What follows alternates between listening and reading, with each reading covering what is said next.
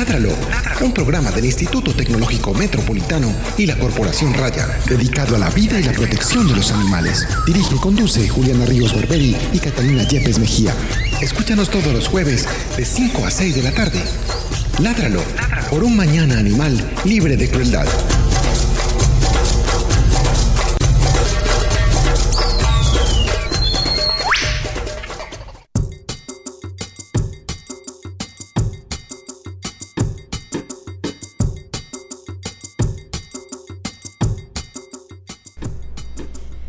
Muy buenas tardes, estamos en nuestro programa Ládralo, un programa de la Corporación Raya con el apoyo del Instituto Tecnológico Metropolitano dedicado a la vida y la protección de los animales. Mi nombre es Juliana Ríos Barber y soy estudiante del octavo semestre de Ingeniería Biomédica de, de aquí del Instituto Tecnológico Metropolitano y soy directora de Raya y este es el programa número 54.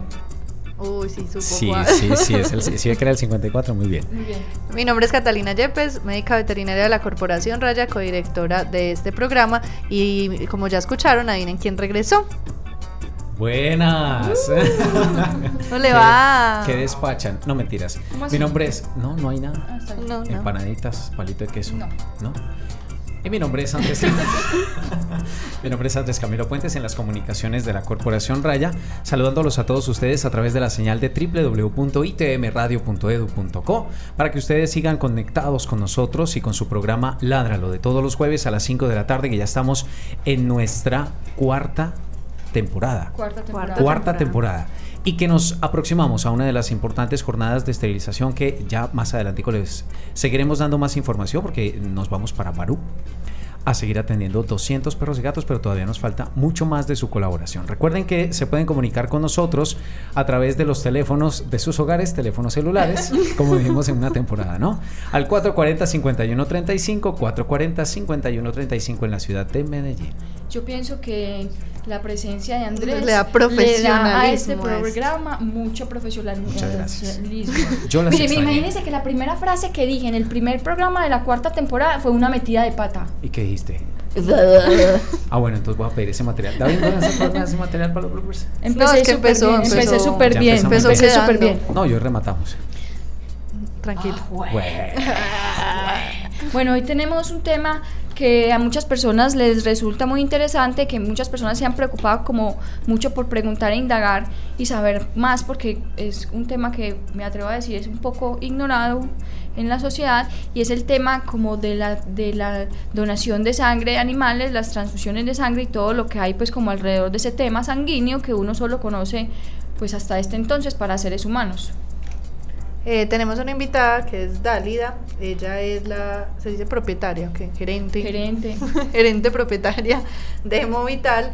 Es médica veterinaria y está hoy con nosotros en la cabina. ¿Cómo estás? Muy bien, muchas gracias por la invitación. Dalia, nosotros aquí en este programa siempre tenemos un, bueno, va a ser la primera vez del año, de la temporada, eh, a la persona que viene le hacemos unas preguntas, unas preguntas y al final le hacemos una pruebita. Las preguntas son muy fáciles. Tranquila, aquí Eh, se evalúa a tranquila. la gente y si no respondes, te vas. No mentiras. Y Las preguntas son muy sencillas. Pues, Pero no usted sí estudió, usted sí estudió. usted no le llegó el correo electrónico. Eh, Era una encuesta de Google. oh. No, mentiras, mentiras. Eh, dale, aparte pues como de estar con todo el tema de Movital, ¿qué te gusta hacer? ¿Cuáles son tus hobbies?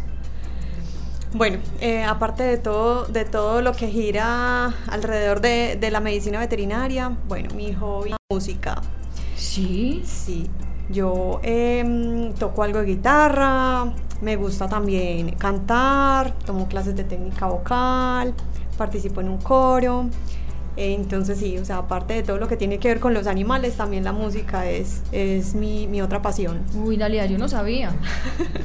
Tampoco. Yo a Dalia la conozco hace Como 12 años. como 12 más años. 12, 13 años. Sí, y no, yo no tenía idea de que te gustaba la música. ¿Qué música cantabas. interpretas? ¿Qué géneros musicales, perdón? Bueno, en estos momentos estamos pues con, con un amigo montando eh, un repertorio pues como de música variada, eh, latinoamericana, música popular, tenemos algo de tango y eh, me gusta mucho la música colombiana. ¿Nos puedes interpretar? No, no, no, no, no, por favor. Pues es que como uno ve que en todas partes A mí es, no me invitaron Ay, para no. eso. Por favor, venga, nos canta un pedacito. No, no, pero Andrés, no, no puedo Pregunta, perdón, pregunta un oyente que si estamos en vivo por YouTube hoy. ¿Cierto que todavía no? No, todavía no, ten- oyente. Tú sabes quién Que eres. dentro de ocho días, porque como estuvimos en el cambio de cabina, donde estamos estrenando, entonces todavía están haciendo unas adecuaciones, querida oyente. Querida, es una mujer. Bueno, eh, no, le estábamos hablando. Ah, bueno, la última pregunta, que es muy fácil. Es Qué cuestionario ¿cuál- tan difícil, y tan largo. la primera y la última. Eh, ¿cuál, es tu- ¿Cuál fue la última película que te viste? Eh, esta que está en cartelera, creo que está en- no, no está en cartelera ya, la de Leonardo DiCaprio.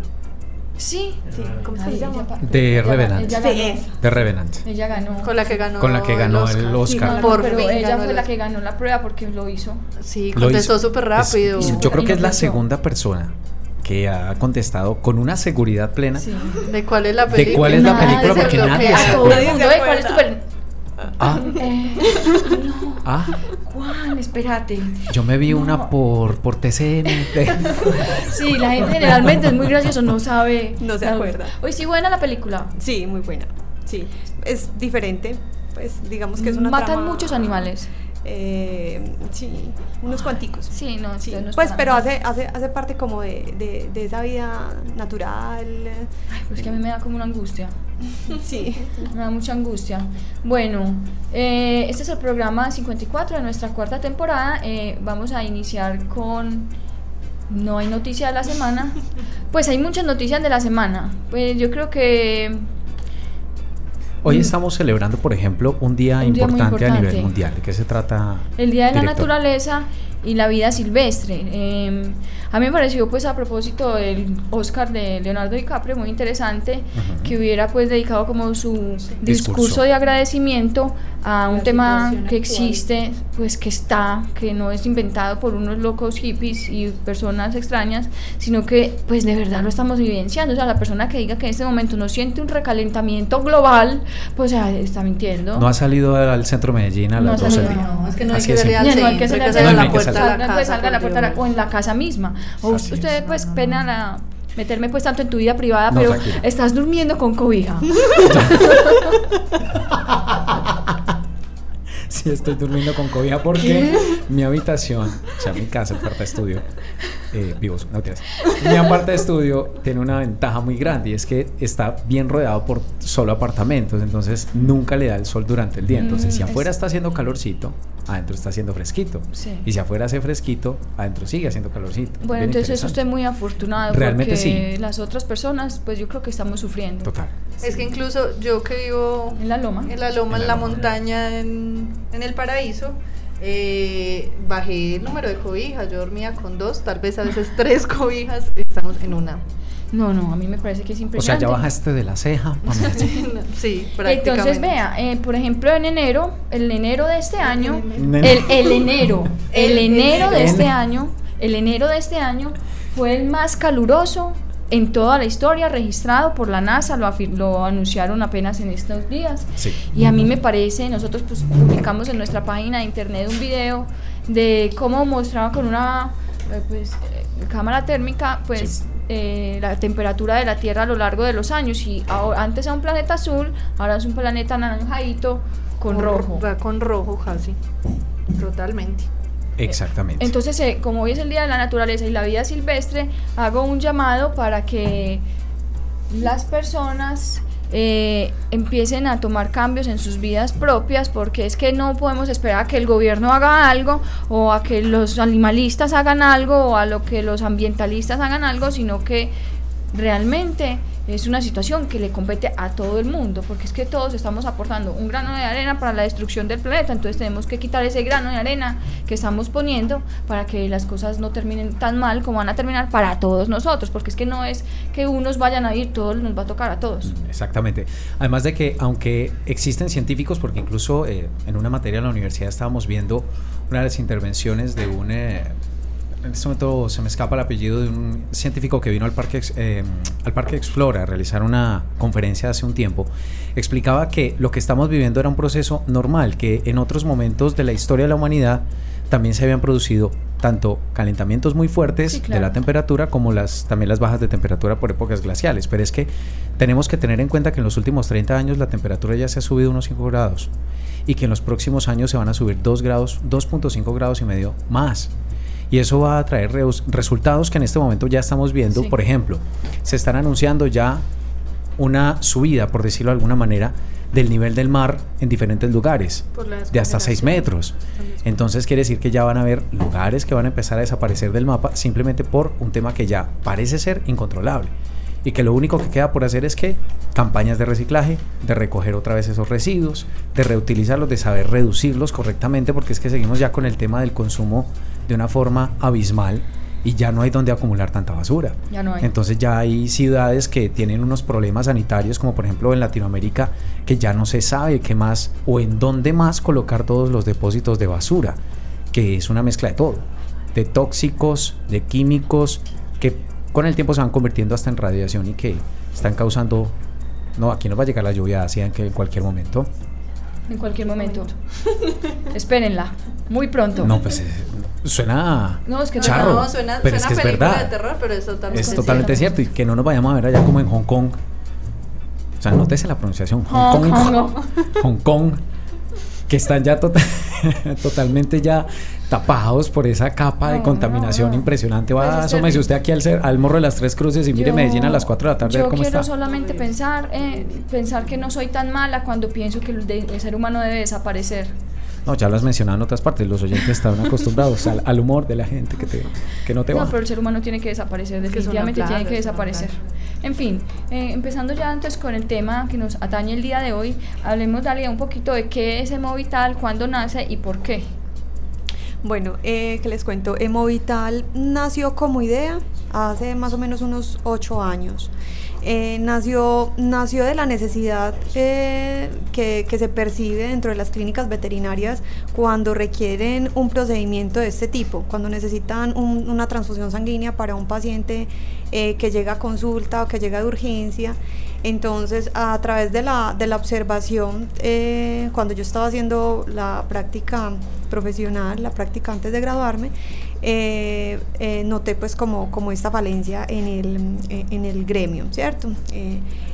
Bueno, y ya después de eso, la idea se empezó a consolidar un poco más a través de, del acompañamiento del Parque del Emprendimiento de la Universidad de Antioquia, eh, donde recibí pues ya la capacitación como tal, porque de todas formas uno como, como profesional de la medicina veterinaria tiene muchos conocimientos en la parte clínica, pero no tiene conocimientos administrativos. Entonces, en el Parque del Emprendimiento, eh, digamos que recibí toda esa capacitación eh, que, que- que me estaba haciendo falta para poder emprender.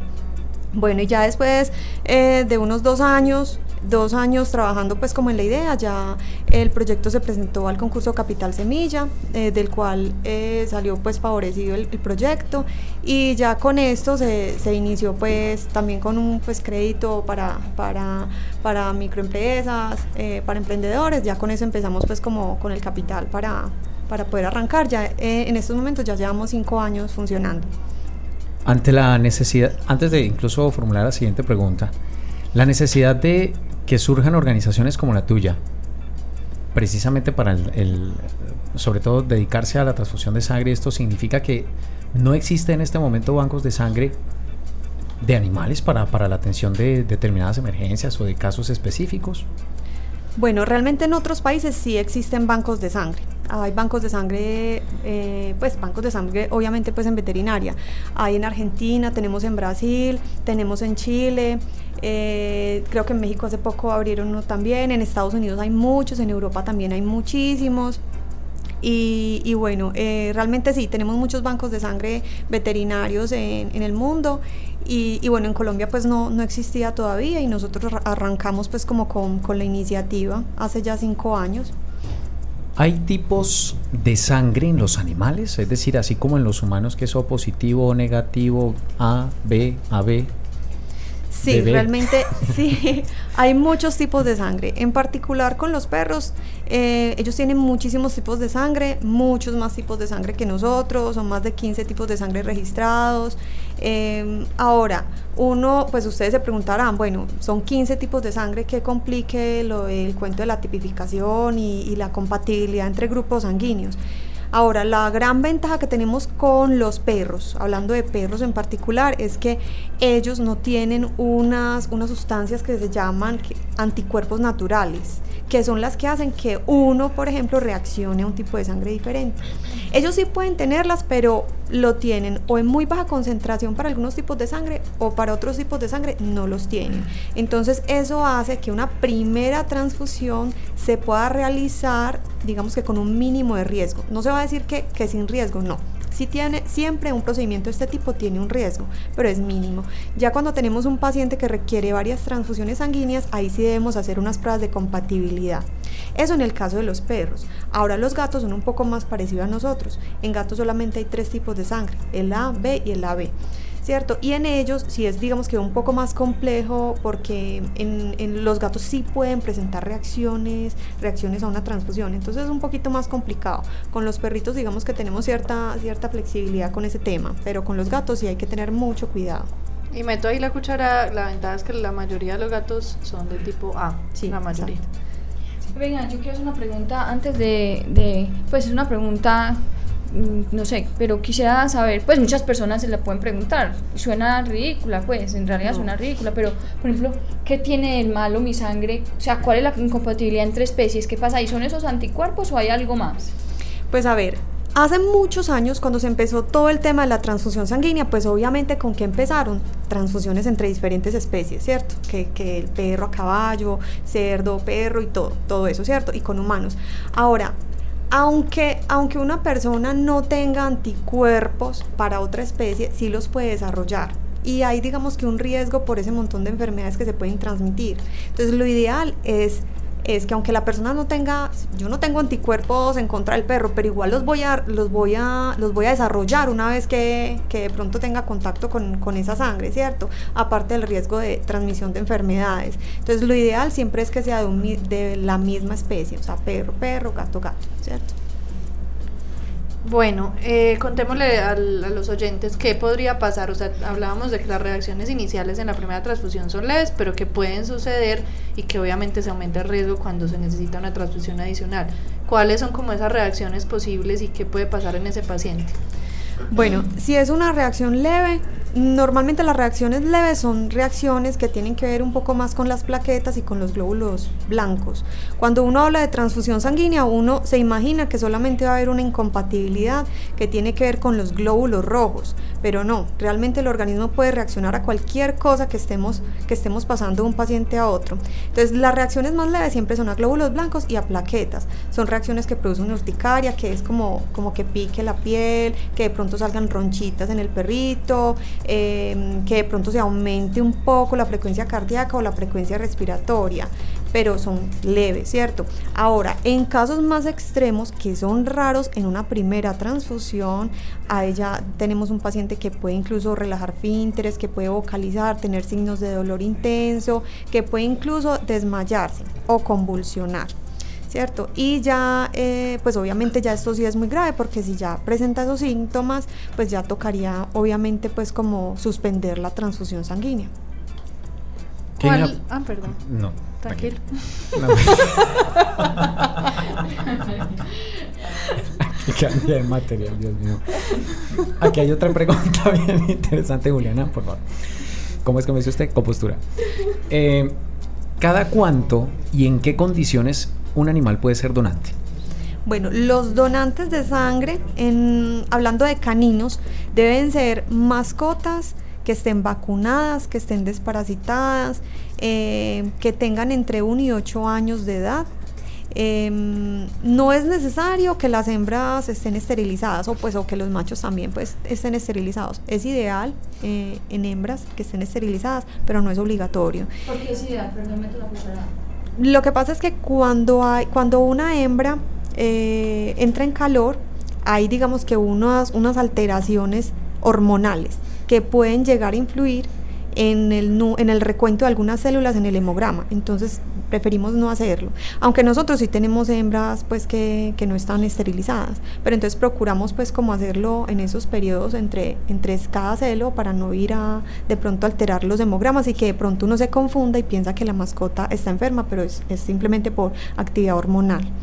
¿Cierto?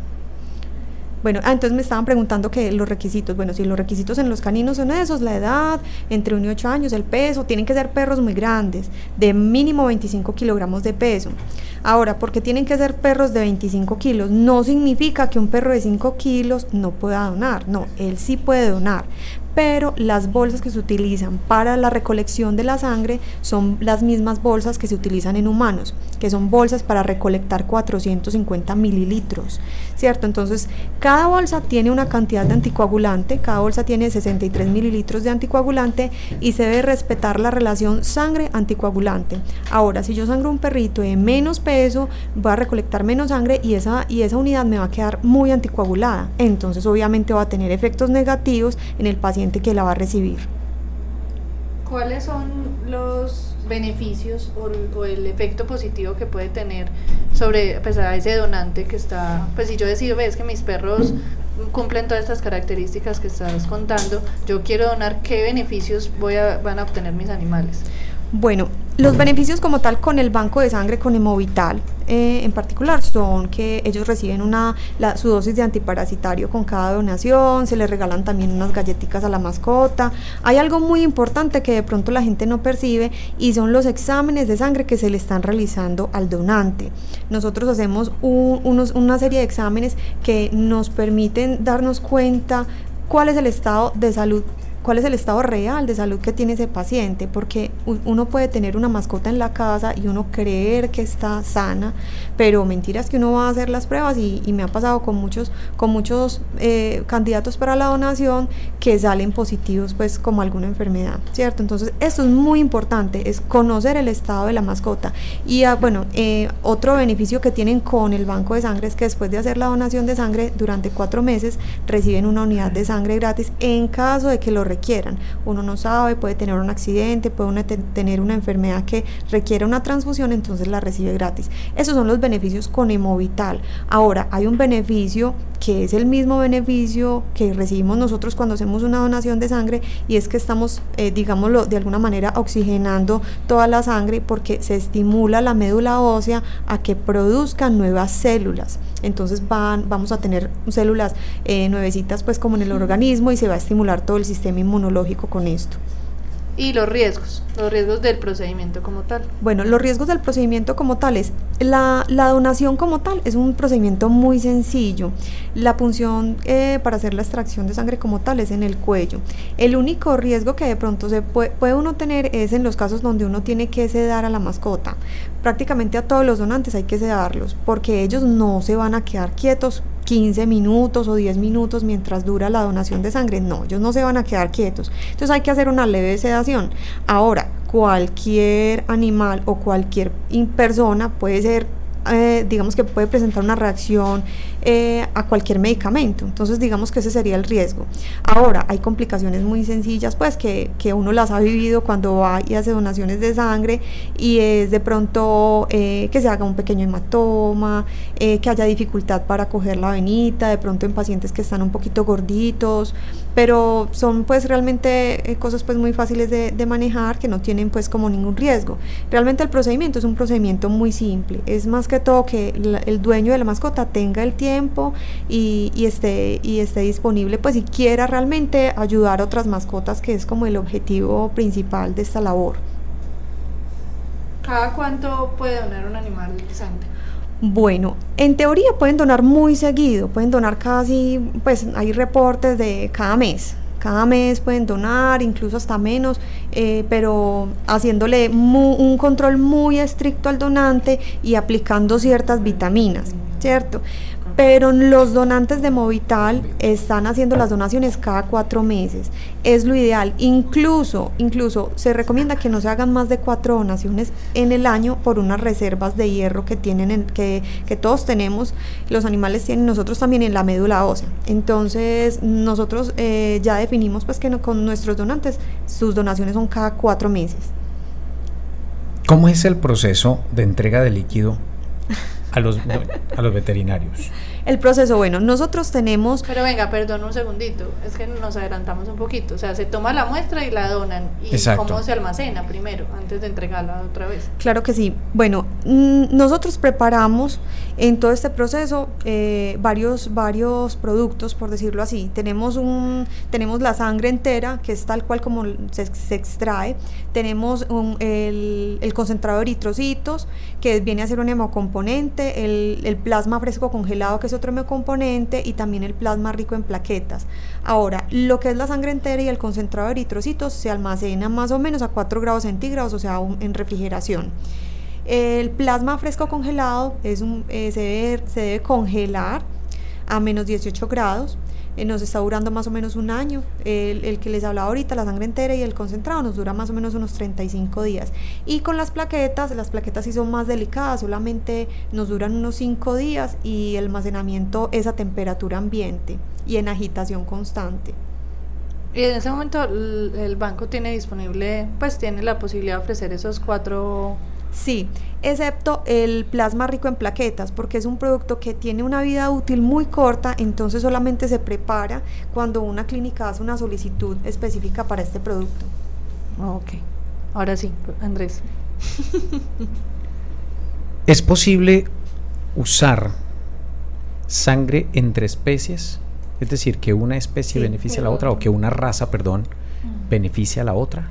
Bueno, si hablamos de razas como tal, se puede entre cualquiera. O sea, un, un, pitbull le puede donar a un rottweiler, a un pincher. Entre razas no hay problema, no hay problema con eso, ¿cierto? Como les decía ahorita, si es una primera transfusión y lo ideal de todas formas es siempre pues como hacer las pruebas de compatibilidad. Ahora, entre especies es otra cosa. Como les comentaba ahorita, no hay anticuerpos naturales que se hayan generado, pero se van a generar.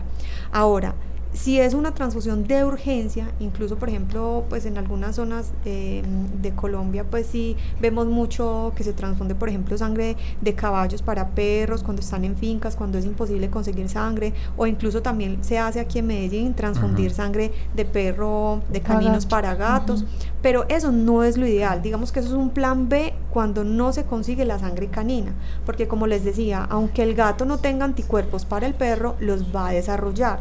Entonces no es lo ideal, pero en un caso de urgencia se puede hacer. Y de hecho nosotros hemos experiencias eh, positivas con esto, o sea, hemos logrado estabilizar gatos y sacarlos de procesos muy complicados con sangre canina y han salido adelante. Pero si se hace reiteradamente, ¿puede generar enfermedades a largo plazo? Lo que te decía, las reacciones transfusionales, o sea, ya, la, ya, el, ya el gatico va también a, a generar esos anticuerpos, los va a generar, entonces ya no se puede pues como estar haciendo eso, no, eso es en casos de urgencia. Pero ah, entonces ahí sí viene la pregunta, ¿cómo sería el pedido que, o sea, si yo tengo un centro veterinario, necesito el servicio de Movital, y con cuánto tiempo debo solicitar esa unidad de sangre, cuánto se me está demorando, cómo debe ser el proceso. Bueno, después de hacer la, la solicitud, de confirmar la solicitud, nosotros estamos haciendo la entrega más o menos en, entre dos y tres horas, normalmente por ahí en dos horas entrega. Eh, y sí, o sea, una clínica veterinaria nos llama, nos dice, ve, tenemos este paciente con, esta, con este diagnóstico, con este peso, hay unos parámetros que se evalúan dentro de dentro de el hemograma, que es un examen que se, se, le realiza pues a, a, todas las mascotas cuando, cuando uno detecta pues una anemia. Entonces nos dan ciertos parámetros de, de ese hemograma y nosotros ya digamos que los aconsejamos en caso pues de que no tengan la experiencia con el procedimiento y ya se estaría pues como enviando la, la unidad de sangre, la que requieran. Eh, yo tengo una pregunta respecto, como obviamente pues ustedes están solos en este momento en el medio y de, pronto la demanda pues en este momento es alta, ustedes priorizan de alguna manera, o sea, si, si hay varias solicitudes al tiempo y tenés pocas unidades disponibles, ¿hay alguna forma de priorizar o cómo se maneja el tema? Bueno, realmente cuando un paciente requiere una transfusión sanguínea, eso digamos que en el 99% de los casos es una urgencia.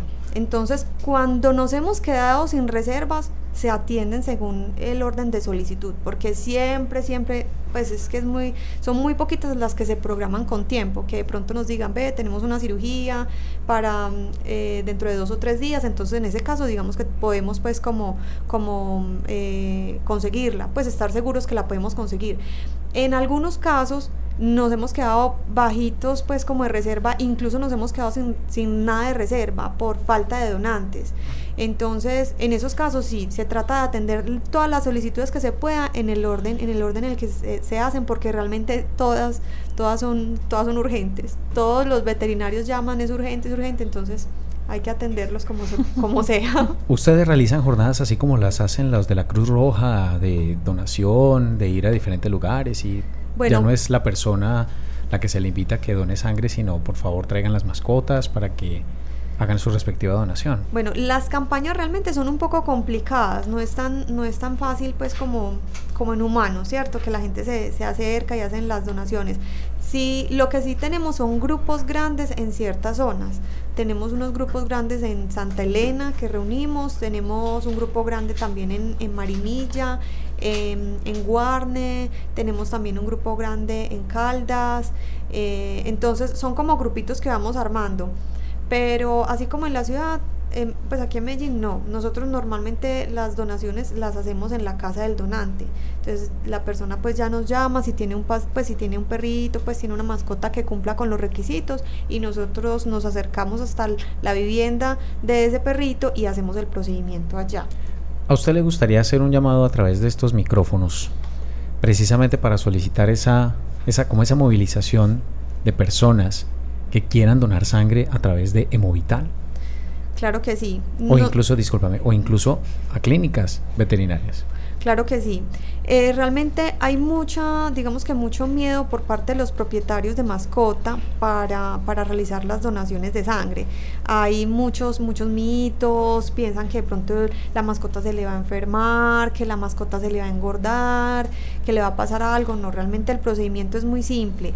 Y, y como les comentaba, sí nos quedamos sin reservas. Y es realmente una cosa horrible. O sea, es aterrador porque todas las personas son llamando, solicitando las unidades y es, es realmente muy, muy complicado poder atenderlos a todos. Eh, pero entonces sí, o sea, la invitación es que, es que digamos que em, las personas pues eh, comprendan que al igual que, que nosotros necesitamos sangre en cualquier momento, en cualquier cirugía, en cualquier, cualquier accidente que podamos, que podamos tener, eh, los animales también, ellos también necesitan. Entonces es como tener la conciencia de permitir que su mascota, su mascota haga la donación de sangre. Bueno, vamos a escuchar la canción de la tarde.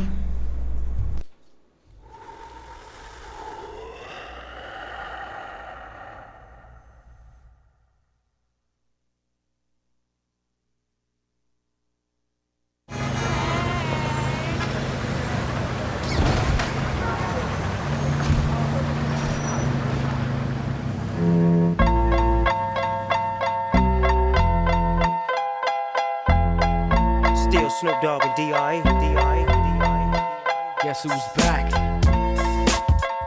Still. Still doing that shit, Andre? Oh, for sure. Yeah. Check me out. It's still Dre Day. Uh, AK. Uh, Though I've grown a lot, can't keep it home a lot. Cause when I frequent the spots that I'm known to rock, you hear the bass from the truck when I'm on the block. Ladies, they pay homage, but haters say Dre fell off. How? My last album was The Chronic. They wanna know if he still got it. They say raps change. They wanna know how I feel about if it. You ain't up on pain. Dr. Dre is the name. I'm ahead of my game. Still puffin' my leaf. Still with the beats. Still not loving police. Still rock my khakis with a cuff and a crease. Still got love for the streets, reppin' 213. Still the beats bang, still doing my thing. Since I left, ain't too much change. Still, I'm representing for the gangsters all across the world. Still, hitting them corners and them lolos, girl. Still, taking my time to perfect the beat. And I still got love for the streets. It's the DRE. I'm representing for the gangsters all across the world. Still, hitting them corners and them lolos, girl. Still, Taking my time to perfect the beat. And I still got love for the streets. It's the DR. Since the last time you heard from me, I lost some friends. Well, hell, me and Snoop, we dipping again. Kept my ear to the streets. Signed Eminem. He's triple platinum, doing 50 a week. Still, I stay close to the heat. And even when I was close to defeat, I rose to my feet. My life's like a soundtrack I wrote to the beat. Street rap like Cali weed. I smoke till I'm sleep. Wake up in the AM, compose a beat. I bring the fire till you're soaking in your seat.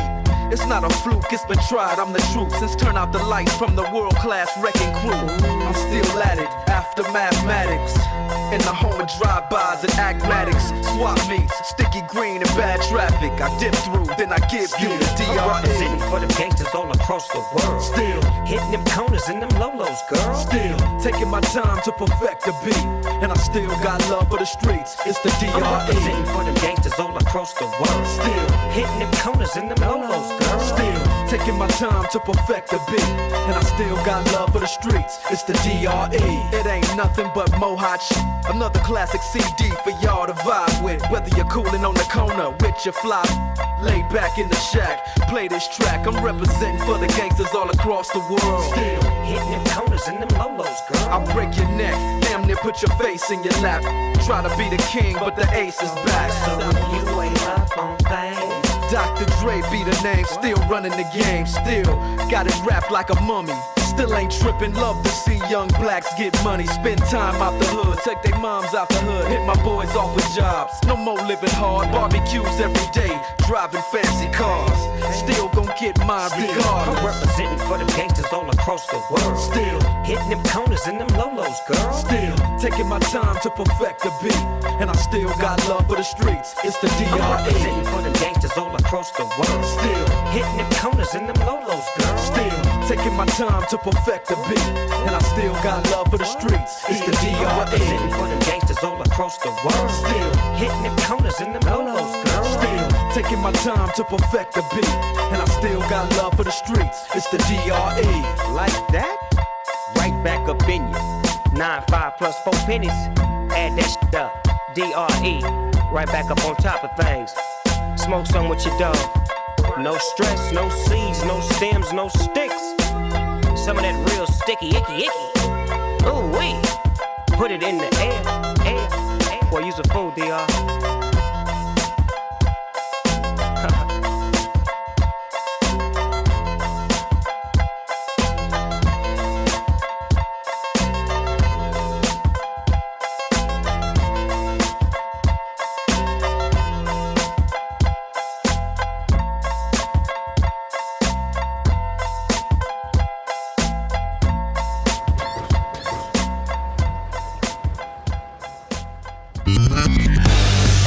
No te desconectes. Estás escuchando Ládralo en ITM Radio. Qué bueno que están ustedes con nosotros, eh, conectados a través de itm.edu, itmradio.edu.co y ya saben que se pueden comunicar también con nosotros a través del 440-5135 en la ciudad de Medellín. Las personas que en este momento nos están escuchando a través de la internet, recuerden que si están escuchando un eco, al reproductor le pueden dar F5, pausarlo, volverlo a iniciar o simplemente actualizar la página para que ustedes puedan seguir con nosotros escuchándonos con toda la claridad del caso. Queremos hacerles una invitación muy especial para que nos sigan en las redes sociales como Corporación Raya, tanto en Twitter como en Facebook, en, Inta- en Instagram, Instagram, Instagram. en Instagram y por supuesto que nos escuchen y nos vean todos los documentales en nuestro canal de YouTube y también en Vimeo. Queremos invitarlos como Corporación Raya a que participes en la próxima jornada de esterilización que vamos a tener en Barú. Nuestra próxima jornada de esterilización será en Barú. Con tu donación de 50 mil pesos, nos ayudas a realizar la cirugía de esterilización de un animal de la región. Entre más dones, podremos salvar la vida de 200 perros y gatos. Al final de la jornada recibirás un certificado con el nombre y la foto del animal beneficiado. Envía tu donación antes del 16 de marzo a la cuenta de ahorros Bancolombia 238-974-972-21 a nombre de Raya. Haz parte de la solución. Por un mañana animal libre de crueldad. Somos Corporación Raya. Estás escuchando Ládralo a través de la señal en streaming de ITM Radio. Ládralo, Corporación Raya. Y continuamos eh, con nuestro programa. Estábamos hablando con Dálida. Dálida es la directora del Banco de Sangre Hemovital. Y Dálida, hablábamos en la primera parte eh, pues un poco sobre los donantes perros, pues los caninos. Contémosle un poquito a la gente también los donantes felinos, qué características deben de tener y cómo es el proceso con ellos. Bueno, con los, con los felinos, digamos que el manejo es un poco, es un poco diferente. Con los, con los perritos nosotros vamos hasta la casa y hacemos la donación eh, en la casa de la mascota, pero con los, con los gaticos no. Con los gaticos necesitamos un espacio, un espacio ya dentro de una clínica veterinaria para hacer este procedimiento. Hemovital en particular no estaba, no estaba haciendo donaciones de sangre de felinos. Em, bueno, digamos que apenas vamos a empezar con, con gaticos, porque realmente nos solicitan mucho. Los donantes, los donantes felinos tienen que ser eh, gaticos también entre 1 y 8 años, que estén vacunados, que estén desparasitados. Eh, bueno, y algo muy importante, muy importante es que un gato donante tiene que ser 100% casero. O sea, no puede ser un gato que, que, de pronto le dicen a uno, no, es que él solamente se monta ahí al techito. No, o sea, tiene que ser un gato que no salga absolutamente para nada al exterior, porque puede contagiarse eh, de enfermedades, ¿cierto? Enfermedades graves. Em, que son las que son las que eh, testea uno pues en el momento de, de, poder aceptar pues como la unidad de sangre recolectada principalmente leucemia y sida felino entonces tienen que ser gatos muy muy caseros. Eh, bueno y el procedimiento con ellos eh, sí como les comentaba es dentro de una clínica Igual las personas pues que, que tengan gaticos eh, también pueden contactarnos para nosotros empezar pues ya hacer como el procedimiento con ellos. Ah bueno y algo muy importante es que tienen que ser gaticos muy grandes, tienen que ser gaticos también de mínimo 4 kilos y medio. La gran mayoría de gaticos que nosotros tenemos pues en el medio son gatos de alrededor de 3 kilos y medio, ¿cierto? Entonces un gatico ya de 4 kilos y medio es un poquito más difícil de conseguir, eh, es muy difícil de encontrar, pero igual si las personas tienen un gatico con estas, con estas características, súper, o sea, puede ser un potencial donante de sangre. Y yo creo que ahí, pues para agregar, también que esté libre de ectoparásitos, pulgas y garrapatas, también por el riesgo de contagio de enfermedades. Sí, muy importante eso también. Esas cosas se, se evalúan. Digamos que hay, mm, eh, con esas cosas sí hay que estar, digamos que luchando constantemente, porque muchas veces, eh, pues eh, digamos que se hace la donación y la mascota está completamente libre de ectoparásitos, pero en cuestión de 15, 20 días puede volver, pueden volver a llegar huevitos, a eclosionar y a, a salirle otra vez, pues como eh, ectoparásitos. Entonces sí, eso es una tarea que hay que estar haciendo constantemente con el donante. La idea es que el donante esté en muy buenas condiciones de salud y que los propietarios de los donantes sean muy conscientes de esto. Entonces, y ante cualquier, digamos, alteración que tengan con, que le vean a, su mascota, pues inmediatamente acudir a, a, un profesional, a un médico veterinario para que, para que revise pues la condición del paciente. Y como última pregunta, Alida, ¿cuánto puede costar para que la gente se haga una idea una unidad de sangre? O sea, si yo tengo mi animal enfermo, lo van a, entrar a un procedimiento quirúrgico, necesito una unidad, más o menos en cuánto es el valor en que está aproximado. Bueno, una unidad de sangre después de hacer todo el procedimiento va desde más o menos entre 95 mil pesos hasta 180 mil pesos, 180, 190 mil pesos. ¿De qué depende esto? Depende de la cantidad de sangre y del producto que necesiten. Como les comentaba ahorita, hay, hay unos hemocomponentes. Estos hemocomponentes tienen un procedimiento adicional eh, y también vienen en diferentes cantidades. Entonces depende pues como mucho de esto. Ahora hay que dejar en claro que que la sangre como tal, la sangre no es la que se está cobrando al, digamos que al entregar una unidad de sangre. Lo que se está cobrando como tal es todo el procedimiento y toda la logística que hay detrás de la unidad, de la recolección de esa unidad de sangre, ¿cierto? Eh, pues yo creo que como último la invitación nuevamente para que la gente se vincule a, a donar, pues a llevar o, al menos a contactarte para que sean donantes eh, sus perros y sus gatos. Claro que sí, a, Hemovital, el Banco de Sangre para Animales, lo pueden encontrar en Facebook como Hemovital Vet. Nos pueden escribir por ahí, cualquier inquietud que tengan, eh, nos contactamos y les damos toda la información con respecto al procedimiento para que estén completamente tranquilos pues de, de realizarlo.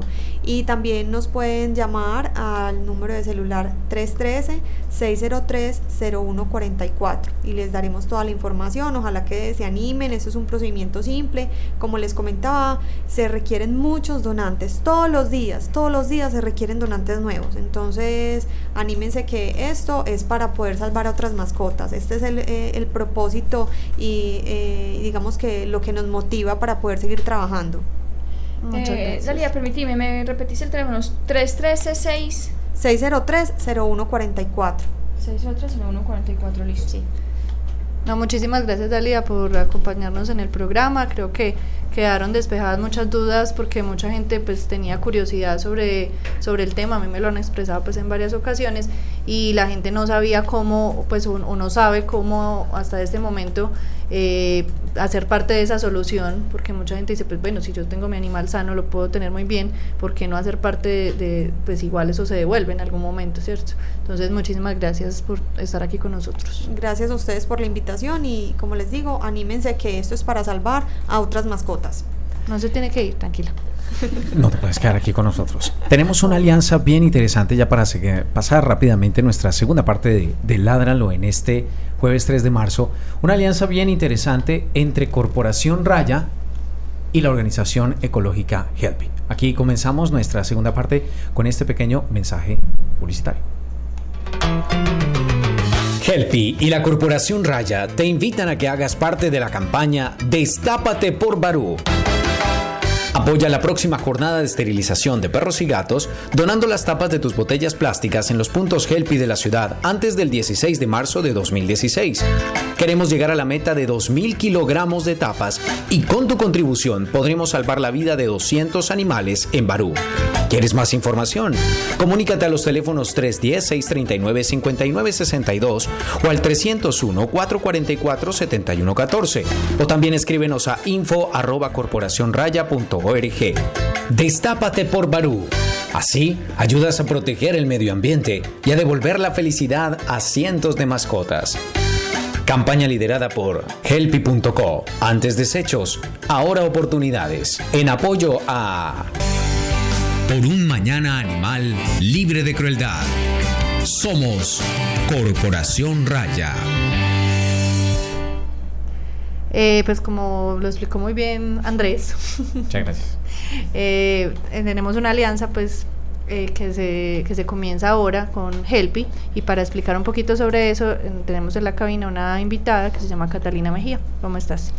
Eh, buenas tardes a todos. Eh, para mí es un placer estar acá, acá y pues saludos a todos los oyentes. Eh, bueno, esta, esta campaña es una iniciativa con el fin de recolectar los fondos, ya que es como muy difícil eh, alcanzar los patrocinios y Helpy, que funciona como una entidad que recoge fondos eh, a partir de reciclaje, y se quiso adherir a la campaña por Barú para ayudar a la esterilización de los 200 animales. Contémosle a la gente qué tipo de residuos estamos recolectando y cómo es el proceso de recolección. Eh, bueno, en estos momentos en la campaña eh, estamos recolectando tapas plásticas. Eh, cabe aclarar que sé que mucha gente tiene la duda qué tipo de pla- tapas plásticas puede donar. Eh, las tapas plásticas casi siempre funcionan todas las que sellen. Eh, si la gente se quiere guiar, tienen como el símbolo de reciclaje y un 5. O pueden ser todas las de gaseosa, pueden ser la de los eh, productos de aseo, puede ser la de donde vienen los cabezos, pues eh, inclusive las de acción también son, este material se llama polipropileno. Hay unos que vienen en Tetra Pak que, que vienen con tapita. Esa tapita también sirve. Sí, claro. Todas las tapas plásticas sirven en este caso porque es el mismo material. Eh, este material eh, se le entrega al productor, que es la función de Helpy, cerrar el ciclo para que esto no vaya a parar en una fuente hídrica, en un relleno sanitario, pudiéndole sacar un provecho económico y apoyar causas sociales. Y ustedes ya saben, necesitamos 2.000 kilogramos de tapas para completar también lo que nos hace falta de las donaciones, sin, eh, digamos, descartar también esos aportes que son, mire que ya aprendí la palabra bien como es, sin descartar esos aportes que son los 50 mil pesos que usted dona a la cuenta de ahorros Bancolombia 238-972-974-21 a nombre de Raya. ¿Lo estoy diciendo bien, querida directora? Sí, se lo aprendió muy bien, felicitaciones. Gracias. Sí, es, no, haciendo aquí auditoría Normal. interna Sí. para que ustedes sigan haciendo esas donaciones que son tan importantes. Ingresen a Corporación Raya en nuestra página en Facebook, que ahí van a encontrar ustedes el flyer con esta información. ¿Dónde pueden ir los ciudadanos, los habitantes de la ciudad de Medellín, el Valle de Aburrá, a entregar esas tapas? ¿Cuáles son esos puntos de entrega? Bueno, eh, actualmente eh, tenemos una alianza eh, con una marca reconocida que son los Gimnasio Bodytech, alrededor de 18, donde la gente se puede desplazar y dejarlos allá. Tenemos ubicada una bombonera con el logo de Helpy y ahí pueden seguir toda la información. Eh, también tenemos unos puntos en la Universidad de Medellín y pues tenemos, a partir de la otra semana van a estar disponibles otros puntos en otras universidades, como son eh, la Universidad Pontificia Bolivariana, pues hemos estado en acercamientos con ellos para hacer un proceso allá. Eh, también se pueden comunicar con nosotros eh, en la página de Helping y concordar una recogida del material, como muchas personas se han acercado y pues hemos cuadrado una ruta de recolección. En helpy.co.co. Sí, eh, cabe destacar que nosotros eh, pues en Facebook es como el fuerte, entonces ahí se puede comunicar la gente o nos puede llamar. Recordamos los números. Eh, sí, bueno, eh, el WhatsApp es 310-639-5962. Ahí pueden Sí, entonces ah, sí, escribir bien. y solicitar dónde están. Aquí tengo dos teléfonos. Se pueden comunicar con Catalina Mejía al 310-639-5962, 310-639-5962, o también con Carolina Chavarría al 301-444-7114, 301-444-7114. Exacto. Esas tapitas van nuevamente al, al productor, ¿cierto? Sí, Lo sí que como tal. o Emplear sea, el material nuevamente para la fabricación de. Sí, bueno, yo les explico más o menos. Helping, el fin como tal es cerrar el ciclo, ¿cierto? O sea, lo que pretendemos es que se, se disminuya un poco eh, la explotación del material virgen. Acá actualmente eso no funciona porque lastimosamente eh, no hay unas políticas de recolección válidas. Eh, digamos que lastimosamente acá en la ciudad eh, es más fácil enterrar los desechos que sacarles un provecho y utilizarlo como materia prima, ¿cierto? Entonces nosotros siempre se lo entregamos al productor, lo comercializamos con ellos y con eso se utiliza para las causas. Aquí preguntan que en qué se convierten. O sea, después, ¿qué, qué tipo de transformación sufre? Ah, no, pero nuevamente para el. Exacto. fabricar. Bueno, es depende del material, el, como el proceso que se le, que se le hace, ¿cierto? Por lo general eh, eso se tritura, se compacta y ya le hacen unos procesos químicos para, Para el, exacto. No, pues agradecemos, Cata, eh, la vinculación de Helpi a, a la campaña de Barú, Estoy con Barú.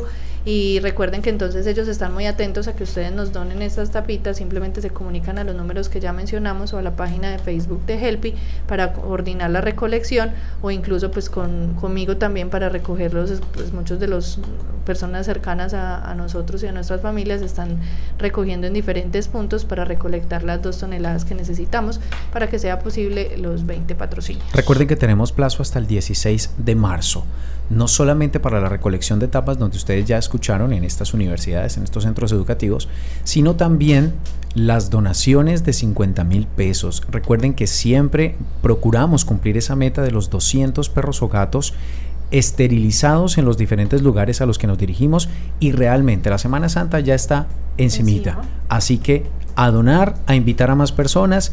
Ustedes saben que hoy día lo que mueve este mundo son las redes y entre más ustedes estén informándole a otras personas sobre los beneficios que estamos llevando a diferentes poblaciones del país y en esta ocasión que le corresponde a Barú, seguramente muchas más personas se van a vincular con nosotros. Es muy importante que les cuente que nosotros al final de cada una de las jornadas de esterilización generamos unos certificados que enviamos a las personas que realizaron esas donaciones para que conozcan cuál fue ese animalito que resultó beneficiado con esa cirugía de esterilización. Aparte de todas las fotografías que ustedes ya saben que pueden ver a través de nuestra página en Facebook, también en todas nuestras redes sociales y muy eh, digamos, próximamente van a poder ustedes incluso, incluso visualizar en, las, en los documentales que siempre salen, contándole a todos lo que realizamos como Corporación Raya en los diferentes lugares a los que nos hemos dirigido. Yo pues me meto ahí porque, pues, ¿cómo es? Estamos haciendo gestiones para ver si voy este, esta vez. Directora, ¿me llama? No, vamos a ver. Vamos a ver qué pasa. Si se porta bien. No, yo me he portado bien. Es que a mí me me han invitado varias veces, sí, por razones eh, personales o laborales, cuando tenía. eh, Laborales. sí, cuando había. Eh, no, ya estoy de tiempo completo. Ya. Y hay que eh, contarle también a la gente que además de los perros y gatos que vamos a esterilizar, vamos a estar atendiendo los equinos, principalmente burros, que hay gran cantidad también en Barú. Entonces necesitamos mucho más el Mucho burro que esterilizar. Ay, Total. Es que es verdad. Ya perdió puntos para Perdió. Ya no lo llevan. Ya no, fíjate que no se porta bien, sí. Ah, No, pero los bien, hago bien. tirar caja un rato al menos. Bueno. Eventos, campañas, jornadas de vacunación, esterilizaciones, encuentros, conferencias. Todo en la agenda de la semana en Ládralo. Bueno, para la agenda de la semana vamos a hablar de las jornadas de implantación de microchip aquí en Medellín. El próximo sábado 5 de marzo en el Parque Biblioteca La Quintana, teatro al aire libre, aquí cerquita del ITM, en la carrera 80, número 8260. Entregan 80 fichos hasta que se agoten las existencias, desde las 8 y media de la mañana hasta la- aquí se agoten existencias, hasta las 2 y 30 de la tarde. Ese mismo sábado en el canal Parque Gabriel García Márquez, en la carrera 43F, número 1860, en la sede de Telemedellín, que me han dicho que está muy preciosa, Ay, sí, hay que que quedó muy buena, hay que irla a conocer. Que Allá nos se inviten a un programa a hablar de Barú para que la podamos conocer. Oh, eh, sí. Eh, allá se van a entregar 50 fichos hasta agotar existencias y esa va desde las 10 hasta las 3 de la tarde. Y el domingo en el parque número 1 del barrio Conquistadores en la carrera 66A con calle 34B frente a la entrada 3 de Unicentro donde en, el en los años 90 los grunge nos hacíamos No, pero las personas que son contemporáneas a mí saben que los grunge y los alternativos íbamos y parchábamos en la claro. entrada 3 de Unicentro, los skate, los que en ese Todo, tiempo eran de todo. alternativos, rockeros, rollers, cadena aquí al con cadena lado. aquí, todos íbamos a ¿Eso parchar a la qué año puerta más o 3. menos, director? Más o menos en el año 1995, Ah, 96, entonces ya llegué para el 97. 2002, no, no, no, no le tocó, no me le tocó el Unicen- Unicentro de Facultad Bueno. de Economía. Entonces allá, pues en el, en el parche de los grunge de los 90, en, al frente, en el bar, par- parque que hay ahí al frente, en domingo, desde las 9 hasta las 2, también van a hacer jornada de implantación de chip. Eh, recuerden que el propietario debe llevar copia de la cédula por ambos lados y la copia de la cuenta de los servicios del municipio de Medellín, porque solo aplica para el municipio de Medellín. Y también debe informar unos números telefónicos y el nombre de una referencia personal.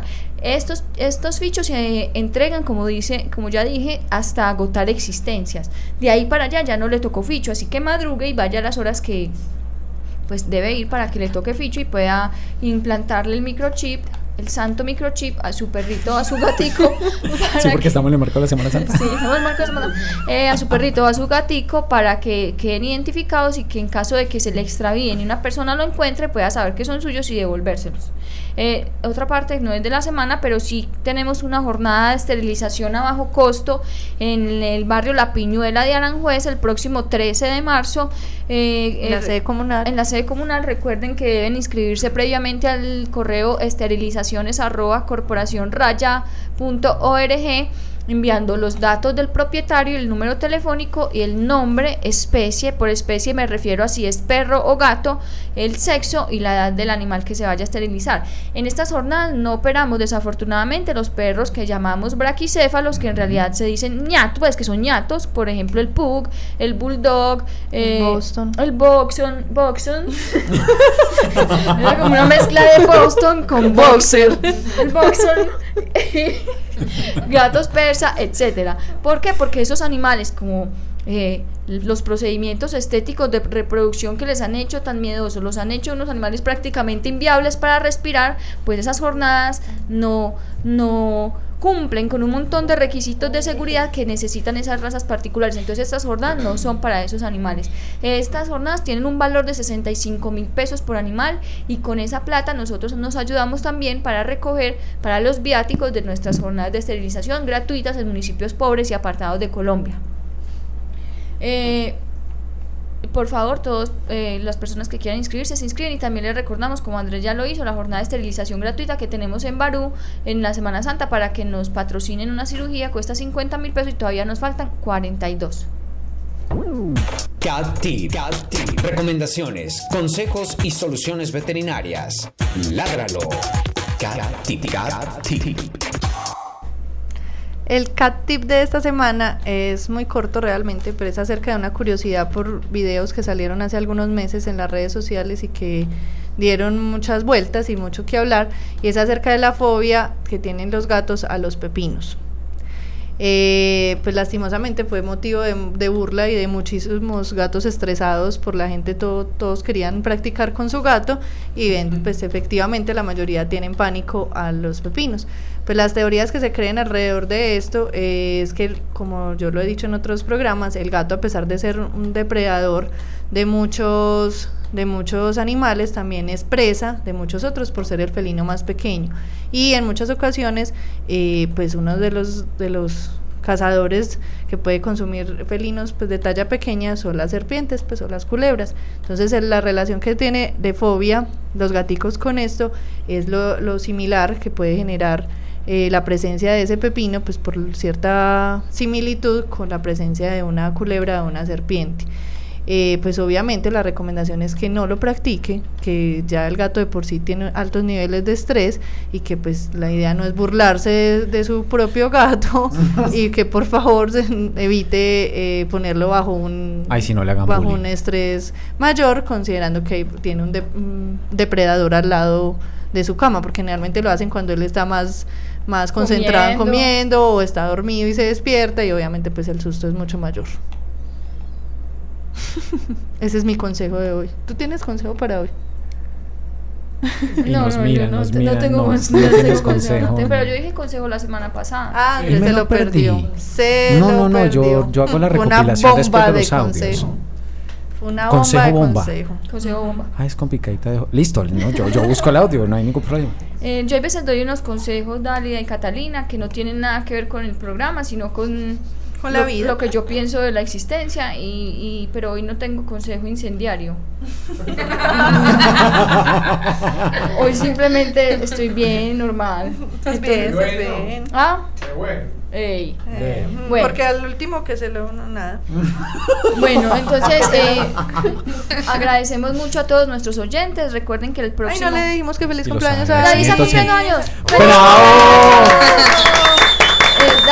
como todos ustedes saben, es la persona que está detrás de los controles de la emisora. 25. 25 años lleva trabajando aquí. Sí, porque Ay, nos 25 lleva a lo está 25 años. cumpliendo. No, mentiras, David. Nosotros te queremos mucho y estamos muy agradecidas por toda la ayuda que nos has prestado en la elaboración de este maravilloso programa. Eh, no, muchas gracias a todos nuestros Por oyentes. aguantarnos. No, tal vez nosotros por aguantarlo a él. También, también. Eso es de parte y parte. Bueno, nosotros agradecemos mucho a nuestros oyentes. Escuchamos, nos escuchamos el próximo jueves con otro tema de interés para los que queremos los animales aquí en Ládralo. Chao. Chao. Four, three.